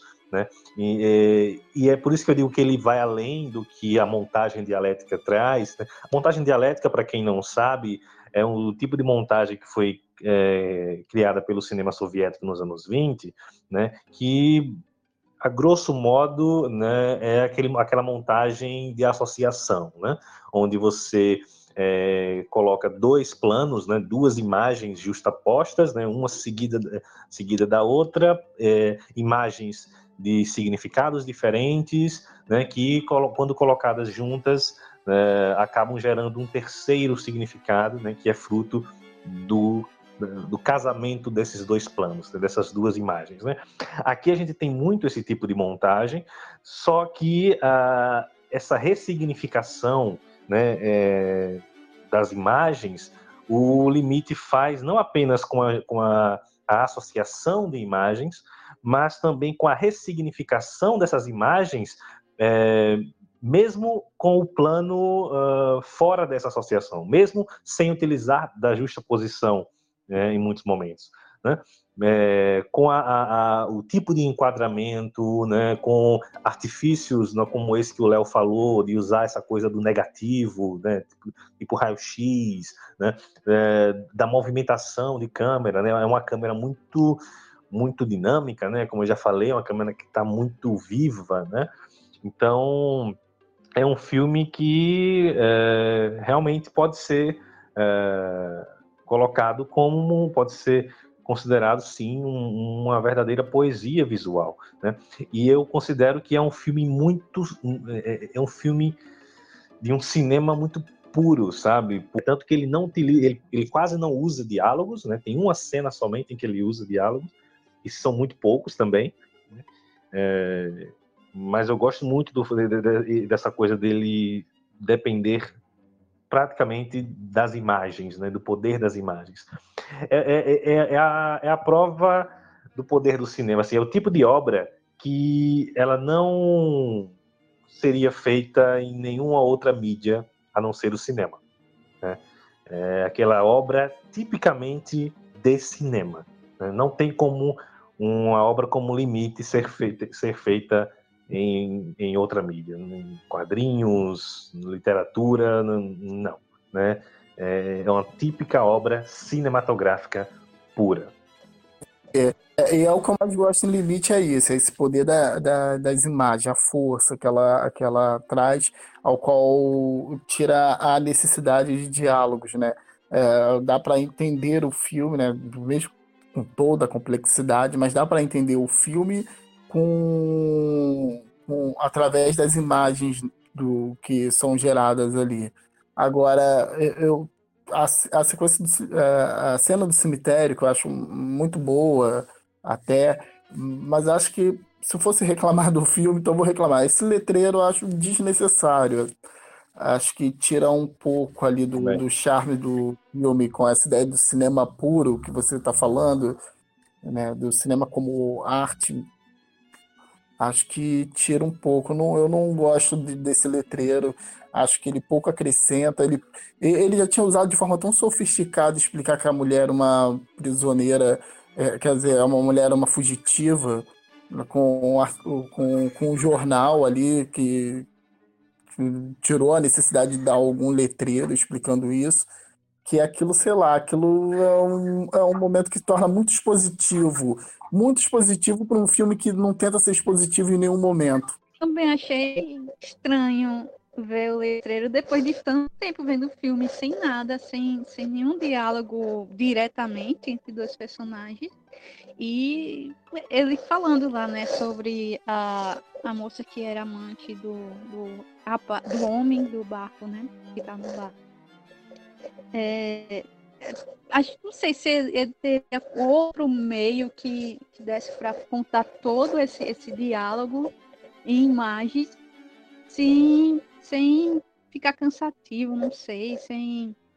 Talvez ele não teve uma ideia do que fazer para falar que a mulher é leprosa, não sei, não, não teve algo que conseguisse mostrar ou fosse algo que ficasse chocante por mostrar alguém com a hanseníase tão, tão, tão avançada. Né? Que é um uso imperfeito do, do, do letreiro, né?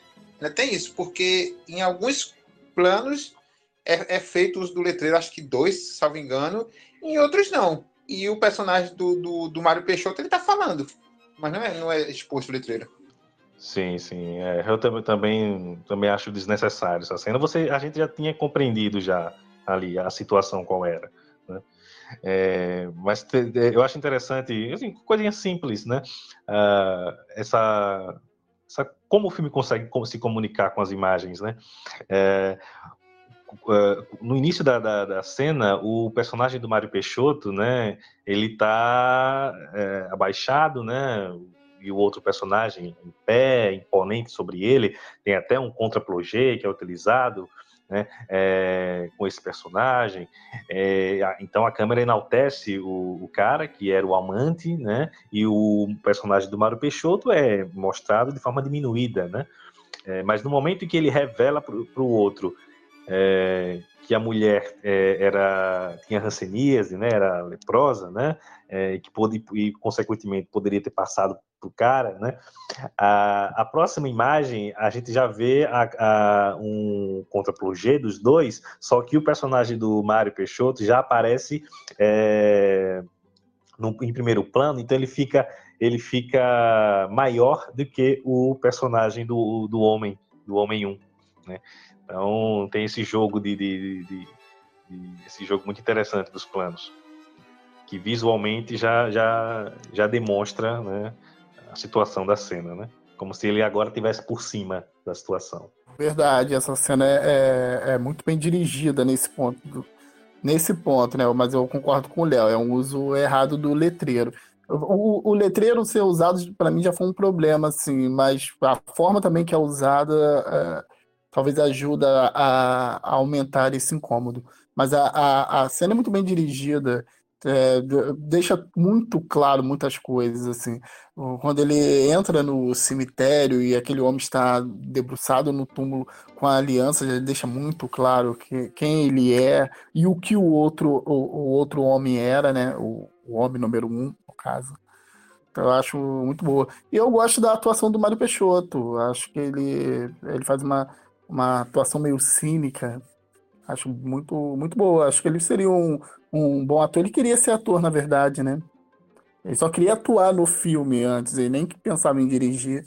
Eu acho que ele teria sido um, um ator bom se ele tivesse investido na carreira dele, mas como quase tudo, o Mário Peixoto deixou no meio do caminho. É, é, você falando do, do, do Contra Plonger, eu acho interessante coisa que uma pessoa que, que sabe o que está fazendo costuma fazer bem, né?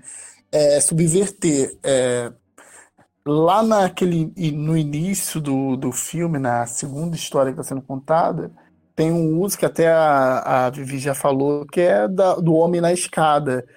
Também é, ali tem um, um contra-plongé. Mas em momento algum você sente que aquele homem está em uma situação melhor, alguma coisa assim. Tu vê um, um homem bêbado jogado as traças na, na escada. E a, aquele contra-plongé não tá ali para botar ele com um, um, com um homem em uma situação melhor do que a esposa. Pelo contrário, ele usa aquilo, mas de uma certa forma mostra que a, a mulher é até superior a ele. A mulher, é, ela sai da, daquela situação, mas ela é superior a ele. Não, não usa pra, na intenção de, de mostrar que ele está numa situação melhor, é um um grande homem, coisas desse tipo. Eu acho interessante esse uso é, de, de abordar a cena. Mais uma vez, né? Ressignificando sempre né? as imagens, né?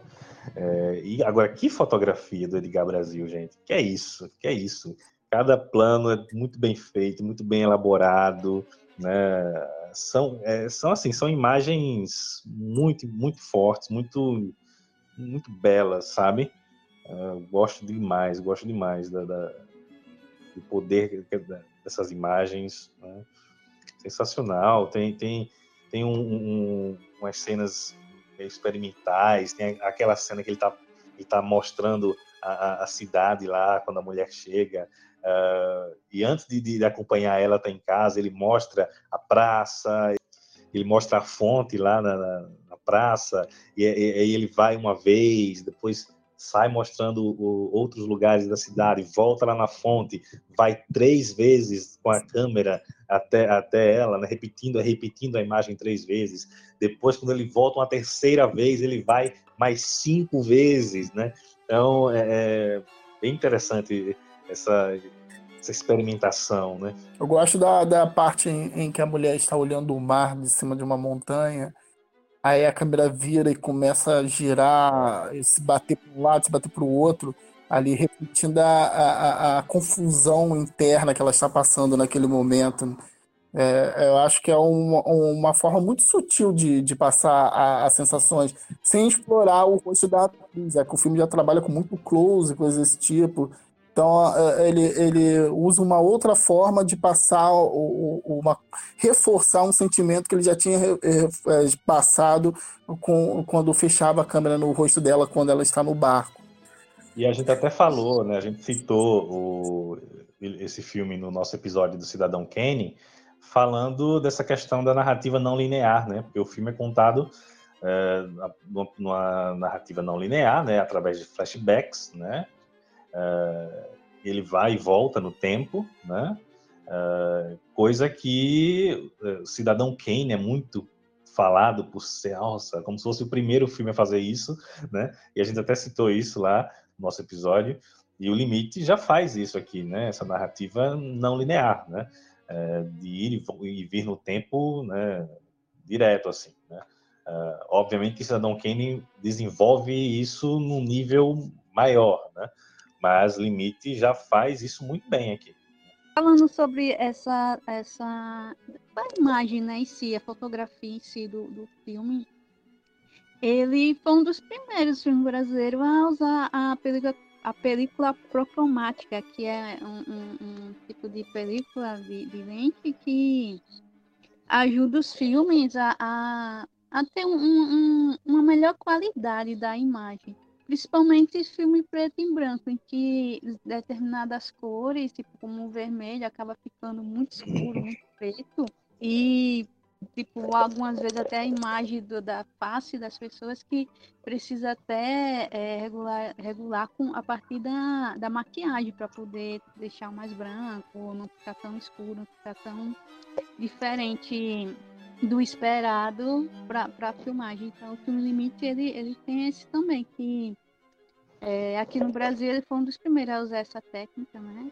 E até hoje é utilizada essa técnica de película cromática. Ah, sobre essa questão do, do filme, acredito então que ele seja mais sensível à luz, né? Então, talvez por isso que dá, dá aquela a, a, a, a, cena que se passa no cinema com, com o homem tocando piano e passando Chaplin, talvez por isso que ficou uma boa qualidade de imagem tenha sobrevivido assim porque normalmente a, a, películas anteriores, numa, num lugar escuro, fosse filmado, fotografado, né? Precisaria de uma, ou uma iluminação maior que tiraria a sensação de escuro, ou não ia ver nada. E, e é muito bem feita a, a, a, aquela, aquela captação de imagem. Eu, eu tava lembrando que na primeira vez que eu assisti ele, eu não notei um, um, uma particularidade é, entre os três personagens. Aí na segunda vez que eu assisti, é, eu notei que eles, quando estão contando a história, ou então quando o foco em si é praticamente neles, eles começam a se balançar. Eu achei estranho, assim, a primeira vez que eu vi não notei isso, mas depois, na segunda vez que eu vi o filme, eu comecei a notar que a, a personagem, a mulher número um, o homem e a personagem da, da mulher número dois. E que isso só não acontece no ato final, quando está tempestade, quando está aquela a situação bem mais trágica né, para eles. E, tipo, ele auto se balançar, auto se, é como se estivesse ninando, como se fosse uma criança ninando ali para acalmar, para tranquilizar. Enquanto eles estão conversando, contando a história, eles estão se balançando. Até mesmo quando eles estão em momento de pensamento, ali, pensando na vida, na história, eles estão se balançando. É meio como se é, eles estivessem no braço dos pais. Porque quando, quando a criança ela precisa ser acalmada pelos pais, até mesmo para dormir, para acalentar, né? Eles começam a, a ter aconchego. É, é automático, a gente começa a balançar a criança, os pais começam a balançar a criança, qualquer pessoa começa a balançar a criança, como se fosse um ato automático. E esse ato automático de balançar, desse aconchego, ele é algo que na ciência é comparado ao, ao que o bebê sente quando está dentro do útero da mãe. O aconchego do balanço com a mãe dentro do útero, o movimento da mãe com, ele, com a criança é, é semelhante ao aconchego de ninar uma pessoa no braço.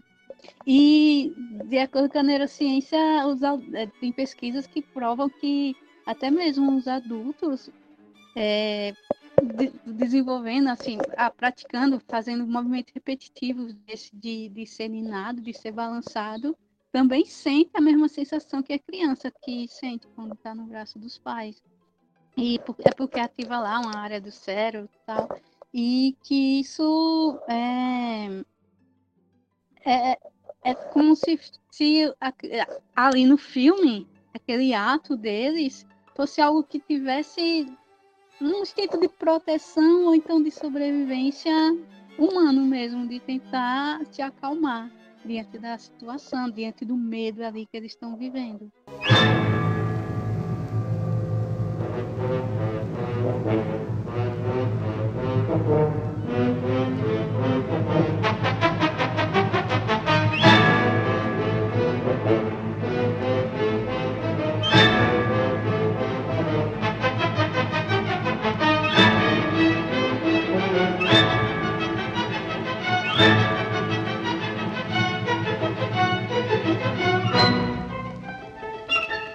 Depois de fazermos aí essa nossa análise sobre limite, né?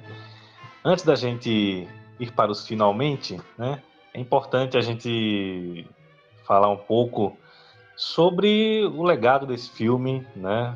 né? Diante de tudo que a gente já trouxe aqui, né? É, teve uma importância tremenda no cinema brasileiro e hoje, né? Continua tendo essa importância ainda mais reforçada pela descoberta, né? Cada vez mais crescente né? do público cinéfilo desse filme, né? Eu, eu, não, eu não sei, eu, não, eu, eu, eu consigo ver vários filmes assim que eu falo, nossa, essa pessoa deve ter visto, mas provavelmente não viu. Até porque realmente as pessoas começaram a ver o limite mesmo a partir dos anos 80. A maioria das pessoas é, é, é, nunca tinham visto, só, só conhecia a fama do filme.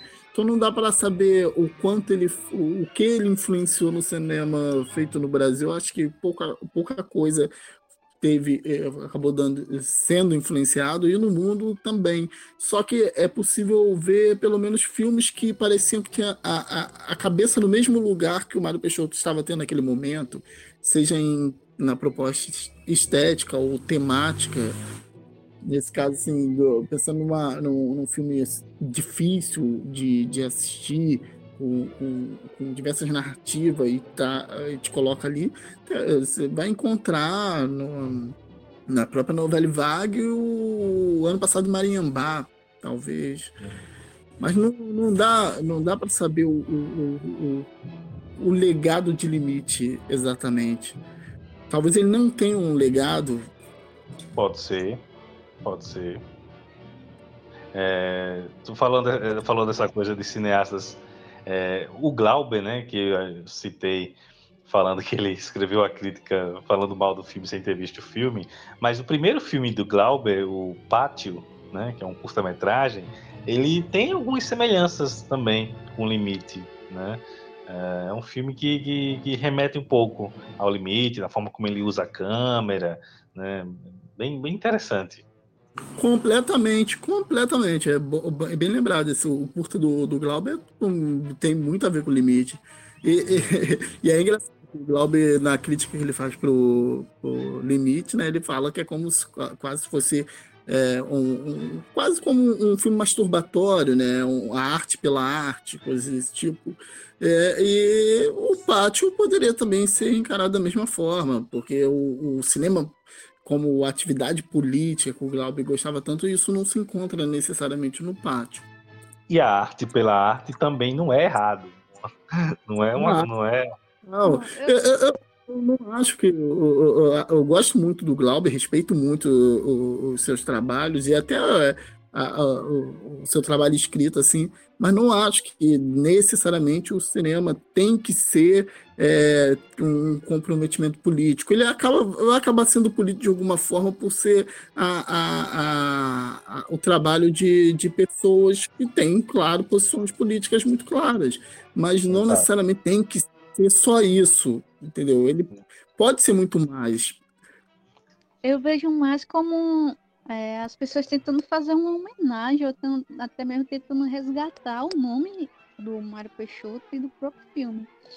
É, no sentido de que, como o, o Felipe falou, que foi a partir da década de 80 que o, o filme passou a ser mais conhecido, porque na época parece ter uma restauração tal, e, e algumas pessoas assistiram o filme.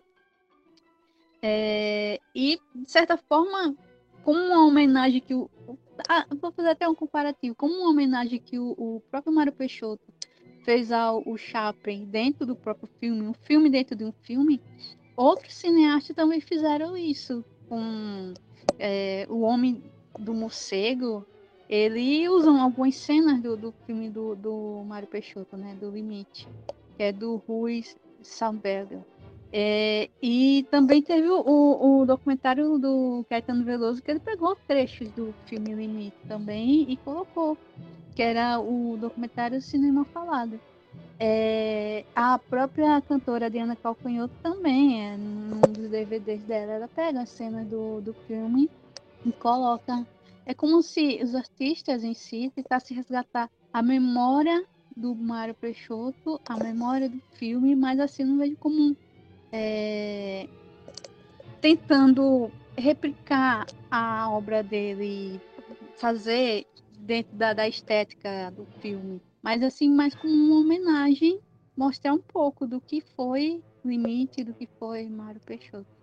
Eu avalio que o, o filme do Mário Peixoto, O Limite, ele caberia como uma luva em algum dos curtas-metragens produzidos pelo Assunto Outro. Se ele não fez ainda, que, que o faça, porque é, é, é um filme que propicia, né? Cabe, cabe, bem com a proposta do, da, da, das obras do, do, do outro. Mas, assim, é, como, como o filme falou, é, é difícil, é difícil mensurar a, o impacto, né, o, o legado de, de, uma obra que apenas de 40 anos para cá, né, dos anos 80 para cá, foi, foi, foi redescoberta, ou até mesmo descoberta, né, pelo, pelo mundo, pela cena cinematográfica brasileira. Uh, apesar de o filme não ter causado o impacto né, que, que, que, eu esperava inicialmente em mim, mas eu creio que é um filme que, que rende muita coisa, sabe? Tem, dá muito plano para ser usado com relação às suas referências, sejam referências uh, na própria, no próprio estilo de, de filmar, né? Na, na, até mesmo no uso da montagem soviética, eu acho que eu até creio que, que o nosso cinema carece disso, sabe? De, de usar mais essa, essa, associação de imagens com, com fundo simbólico e também de até prestar um legado direto ao, ao, Peixoto, trazendo até mesmo inserções da, da do, do, limite em, em, outros filmes, né? Esse recorte, sabe? Um... Enfim, é, é, é, um filme, é um filme que merece, que merece ser revisitado. É, eu acho que a provocação do, do Felipe é muito válida. É, e o que vocês estão trazendo que reforça isso, né? É, talvez ele nem tenha mesmo um legado, né? Justamente por toda essa história que a gente já trouxe do filme, dele não ter sido lançado comercialmente, de pouca gente ter visto ele.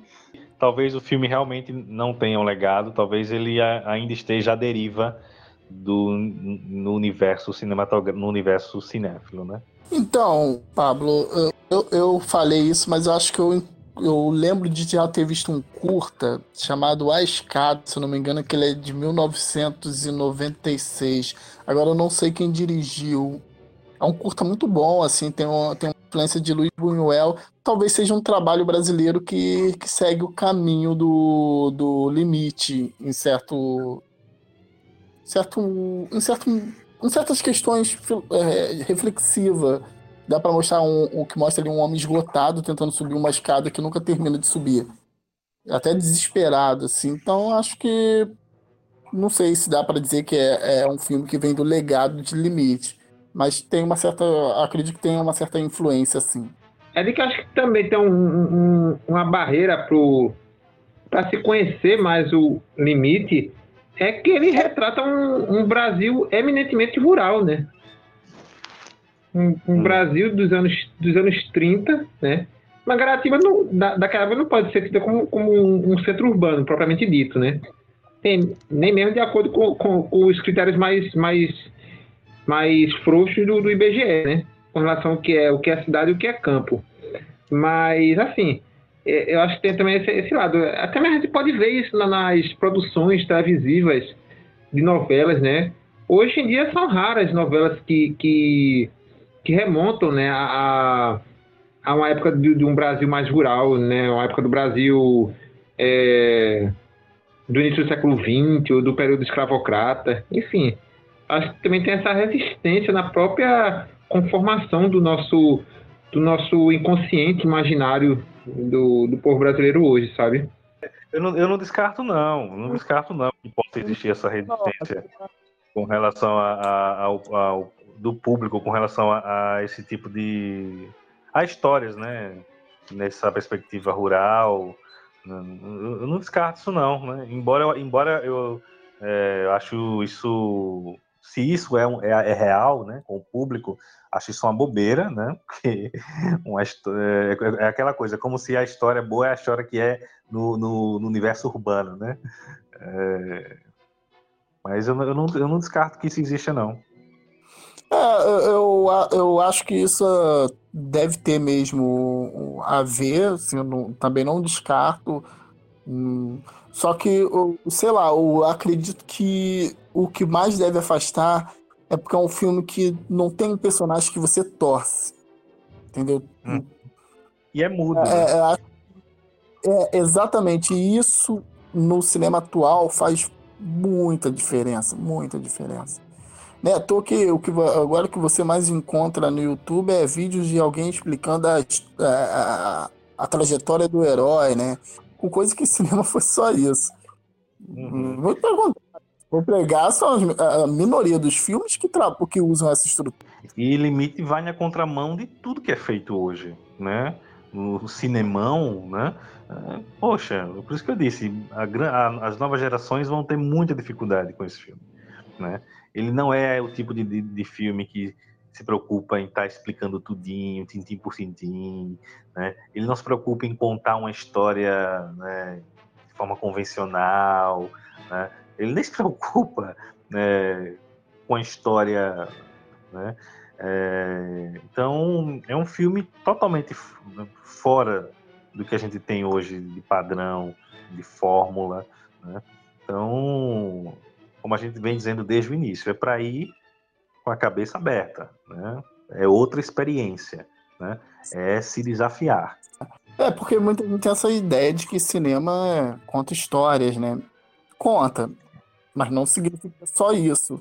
Não significa que, que, que além, de, além de não significar que é só isso que o cinema faz, não significa nem que ele deva fazer isso. Ele pode fazer qualquer coisa. É, um, são, é, é, é, o tipo de pessoa que, que vai ver um filme do Ziga Vertov e vai ficar maluco, vai pedir o dinheiro de volta, como dizem. Porque pô, não, não tem história ali. É, você está acompanhando a realidade, né, a realidade daquele momento, a realidade que o, ele opta filmar, e não tem nenhuma história contada ali mesmo. Nada. Pois é, pois é. É isso, né? E isso é que é, o, é que é o. Isso é que é a, o barato do, desse tipo de cinema, né? Desse cinema mais alternativo, mais experimental, né? É de colocar a gente nesse lugar, né? Esse lugar inseguro, né? Onde a gente não sabe para onde, para onde a gente vai ser conduzido, né? É, e isso é muito bom, a gente não saber o, o, o, que esperar, né? não saber né, se abrir para o novo, né?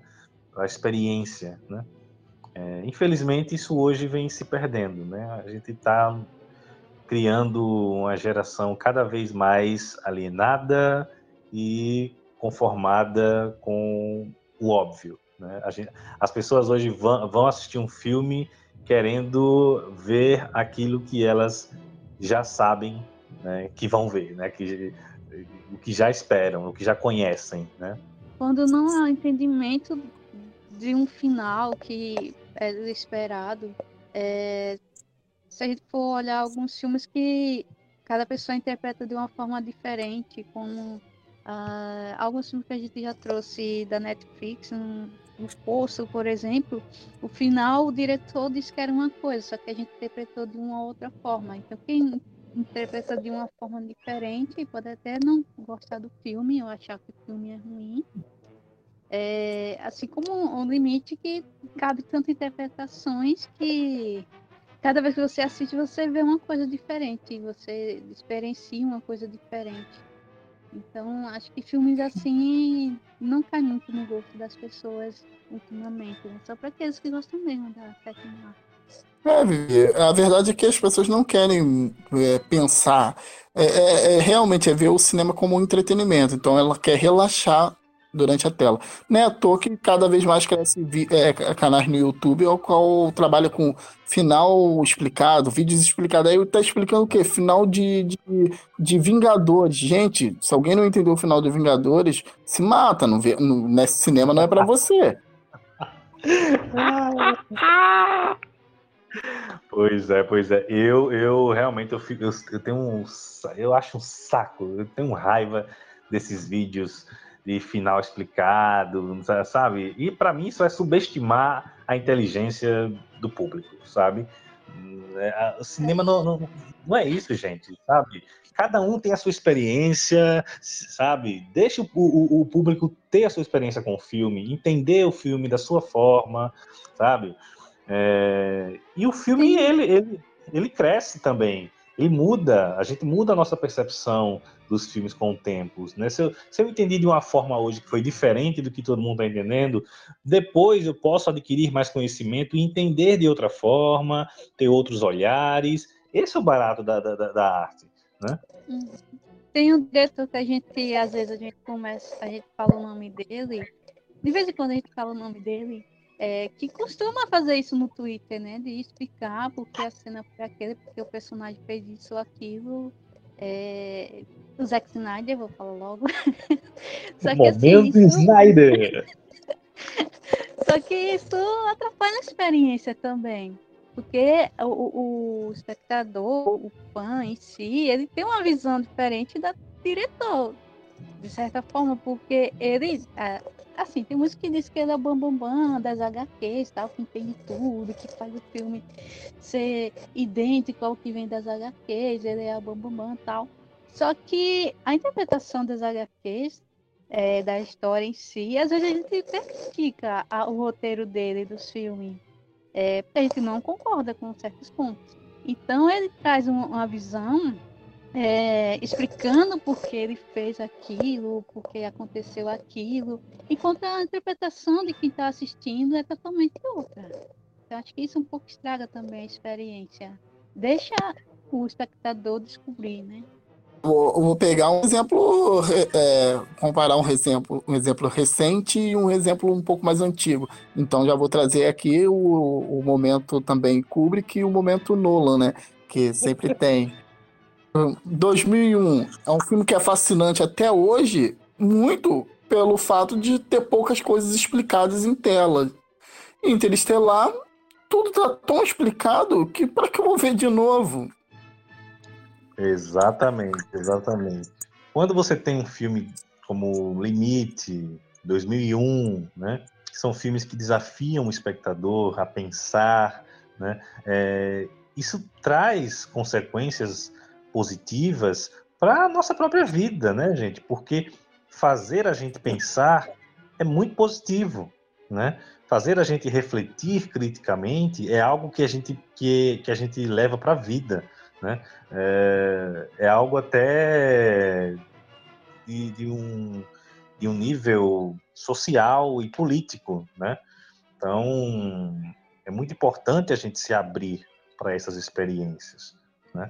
É, por isso que, independente se a gente vai gostar ou não do filme, mas se abrir para essas, para, essa, para essas obras, para essas experiências diferentes, né, que nos tiram do lugar comum, né, é, é fundamental, é fundamental para a gente aprender a, a, a refletir né, fora da caixa, né, a, a, pensar de forma crítica.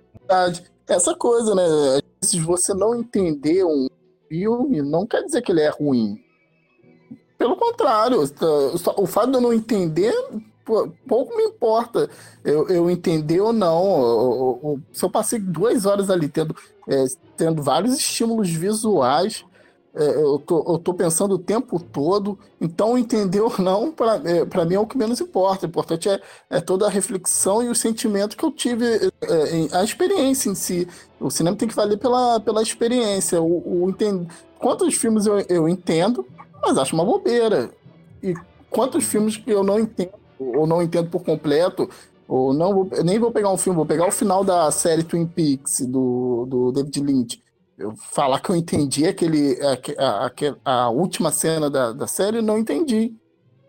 Mas eu, eu que não sou muito de ver série, já vi essa, essa terceira temporada pelo menos umas três vezes. Toda, completa. Adoro. Adoro a, a, forma que o Lynch está me desafiando. Pois é, mas as pessoas hoje querem, querem filmes onde elas possam assistir e, e, e mexer no, no, Instagram ao mesmo tempo, né? Eu vou, eu vou me dirigir, na verdade, ao público que nos ouve, aos nossos ouvintes, às nossas e aos nossos ouvintes do Cinema Movimento. Por favor, não, não, não vão, né, caso quem não assistiu ainda a Limite, é, quem for assistir, não, não vá imbuído de um espírito de um viralatismo cultural, por favor. E eu vou explicar-me. Uh, não vá pensando em, em, compreender o filme, de, sei lá, de, de, ah, vou buscar gostar do filme porque o filme é experimental, é uma coisa nunca feita no cinema brasileiro, porque bebe na fonte uh, da montagem soviética do Eisenstein. Não, gente. O, eu não, morro, não morri de amores pelo filme, né? Já, eu acho que já, já ficou claro, já ficou claro isso para todo mundo. Mas é importante dizer que o, o filme do Mário Peixoto ele faz uma espécie de antropofagia cultural, né? Que é, pega essa, essas vanguardas europeias e dá um formato muito próprio. Você assiste aos filmes do, do Eisenstein, assiste aos filmes do, do Vertov e, não vai ver nada assim parecido que o, o, o Mário faz. Então, vá imbuído dessa sensibilidade de, de, de, de, apreender aquilo que o nosso, nosso estimado diretor brasileiro de 22 anos, né, jovem na época, fez de forma tão. Eu começo, eu começo a dizer né, que foi genial o, o, a obra produzida pelo, pelo Peixoto. Então, não é, abandone esse viralatismo cultural e apreenda o filme a partir do, dos seus próprios méritos, considerando a nossa, a nossa própria identidade brasileira, nossa identidade nacional brasileira. É isso. Perfeito, Léo, perfeito.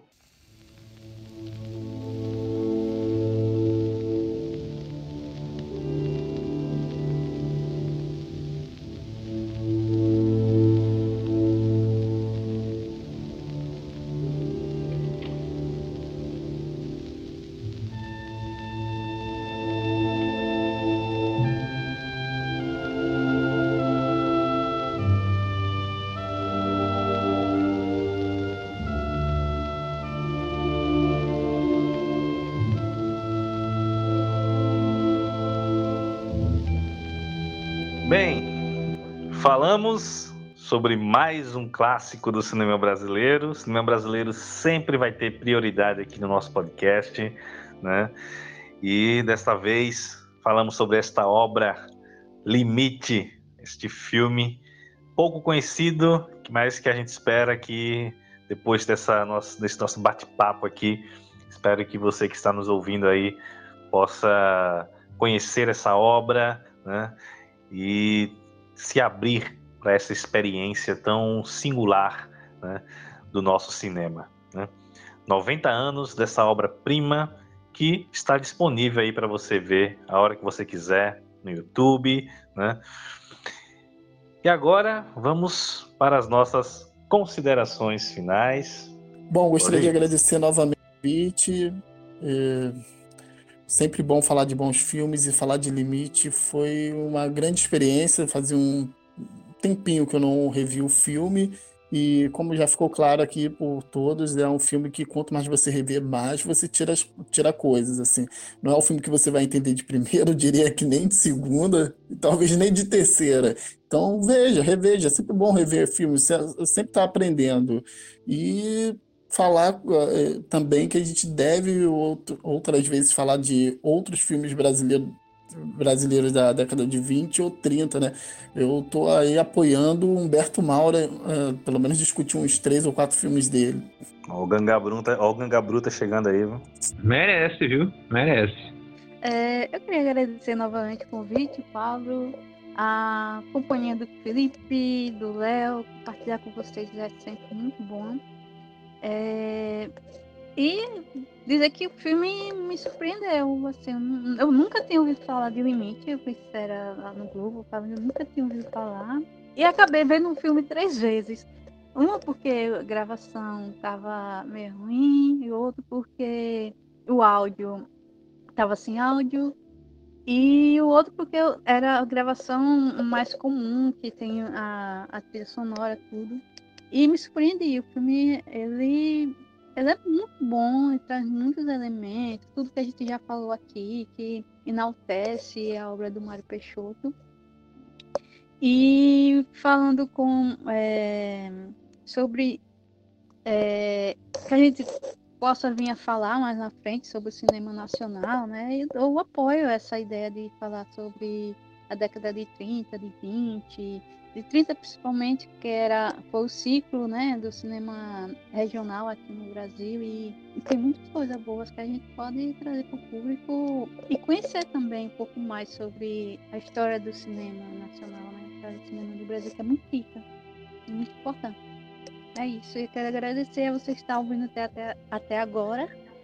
É, continue acompanhando a gente e o Paulo daqui a pouco vai falar onde, onde você pode encontrar o Cinema em Movimento e se puder dar, dar uma dica de que você está gostando e se vocês querem ouvir mais alguma coisa que a gente possa trazer. É isso, obrigada, gente. Quero agradecer né, ao Pablo novamente pelo, pelo convite, agradecer ao público pela atenção e agradecer em especial a, a este coletivo aqui, que acho que a gente tem esse, esse objetivo mesmo de sair daqui transformado ah, os argumentos trazidos pela Vivi, pelo Felipe, pelo Pablo, realmente fizeram-me, ao longo desse, dessa gravação, repensar um pouco sobre toda a experiência sensorial, subjetiva que eu tive com o limite e de. É, a ponto de reconhecer agora que o filme cresceu comigo, sabe? A partir de tudo que foi falado. E eu vou, vou reassistir o filme no, no, com o intuito de, de ver novas coisas e ter uma, uma experiência é, melhor com, com Limite. É isso. Agradeço e siga-nos lá no Cinema Holland. Obrigado e até mais. Olha aí, olha aí. Isso aí. O importante. E isso é, essa, essa é a riqueza do debate, né? Mesmo que é, é, é essa diferença né, de opiniões né, faz a gente repensar, é, refletir, mesmo que a gente não mude a nossa opinião, mas a gente consegue enxergar outros aspectos, né? Porque o objetivo da gente não é mudar a opinião do outro, né? Mas é que a gente possa discutir, trazer argumentos, né? É, então isso é muito bacana, né? Eu acho que a gente, nosso grupo aqui, consegue fazer isso né, de uma forma muito gostosa né, e muito qualificada, né? E foi muito bom falar de limite, falar de cinema brasileiro é sempre muito bom. Né? E eu confesso que eu não esperava que a gente, no nosso primeiro ano de podcast, a gente fosse trazer limite. Né? Então, estou muito feliz por a gente trazer esse filme para discussão. Espero que o nosso público, quem está nos ouvindo, também tenha gostado né, desse nosso bate-papo. Né? E como a, a Vivi falou, Uh, acompanha também o Cinema em Movimento lá no YouTube e no Instagram. Né? Coloca lá os seus comentários, o seu feedback né, sobre esse episódio, né, sobre os demais episódios né, que você possa ter ouvido e faça é, sugira temas, né? Coloque aí suas ideias né, de novos temas para a gente trazer no futuro próximo, ok? Vamos tornar esse coletivo ainda maior. Né? Então é isso, gente. Um grande abraço e até a próxima com mais um episódio do podcast Cinema em Movimento. Valeu!